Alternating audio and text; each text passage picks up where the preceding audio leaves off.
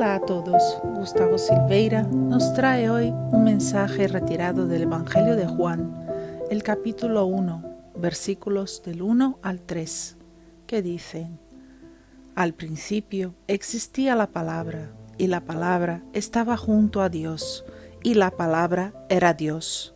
Al principio estaba junto a Dios. Todas las cosas fueron hechas por medio de la palabra, y sin ella no se hizo nada de todo lo que existe. Aquí Juan hace una referencia directa a la Génesis de Moisés. La creación, según el Antiguo Testamento, se dio por la palabra de Dios. En seis de los siete días de la creación veremos la expresión, y Dios dijo, para que entonces las cosas fuesen creadas, demostrando que Dios las creó a través de la palabra. Y es muy interesante que Juan personifique el verbo divino o la palabra de Dios en un ser, porque en el Antiguo Testamento, en especial en los libros de los profetas, la palabra de Dios es tratada casi como una personalidad. En algunas traducciones veremos, por ejemplo, en el capítulo 1 del libro de Jeremías, la siguiente eh, expresión.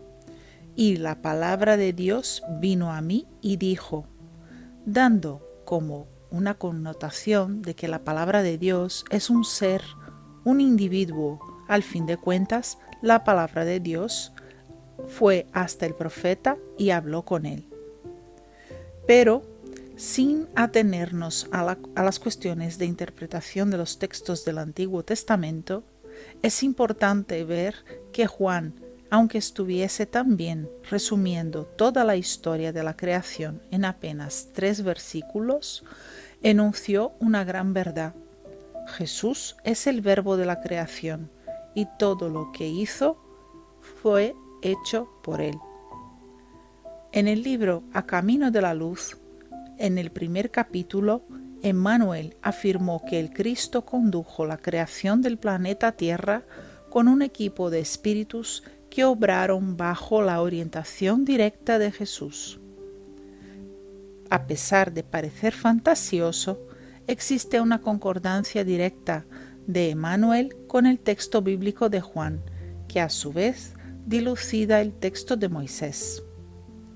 Incluso en la revista Espírita de marzo de 1865 hay un artículo del propio codificador Allan Kardec intitulado ¿Dónde está el cielo? en el que dice los espíritus puros son los Mesías o los mensajeros de Dios por la transmisión y ejecución de sus voluntades. Llenan las grandes misiones, presiden a la formación de los mundos y la armonía general del universo, tarea gloriosa la que no se llega sino por la perfección. Los espíritus puros presiden a la formación de los mundos, lo que le revela la concordancia entre Emmanuel, Kardec y Juan, y por eso mismo la grandeza de ese espíritu al cual llamamos Jesús.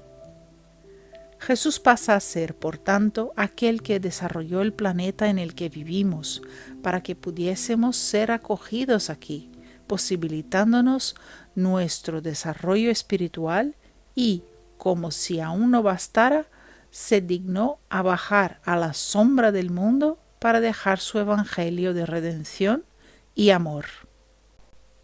Miremos la belleza del planeta Tierra, las plantas, el mar, los bosques, los animales, todo planeado en esencia por Él, todo pensado en perfecto orden para permitirnos encarnar. Miremos la naturaleza con sus formas más bellas que nos encantan a los ojos y a los corazones, para que podamos, en fin, percibir el amor que Él tiene hacia todos nosotros. No es un amor vulgar y apasionado, sino un amor incondicional de hermano que simplemente quiere ver el otro crecer, amparándonos en lo que es necesario. Fue por medio de él que Dios actuó y actúa en la tierra. Bajo la orientación de Jesús, todo lo que está hecho se hizo y sin Él nada se haría.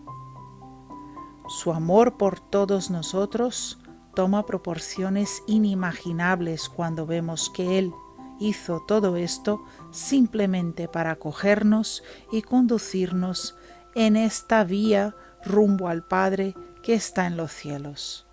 Confiemos pues en Él, ejerciendo nuestra buena voluntad en trabajar y resignarnos en aceptar las situaciones de la vida que no pueden ser cambiadas. Él es el guía y hay de saber dónde debemos llegar y a dónde debemos ir.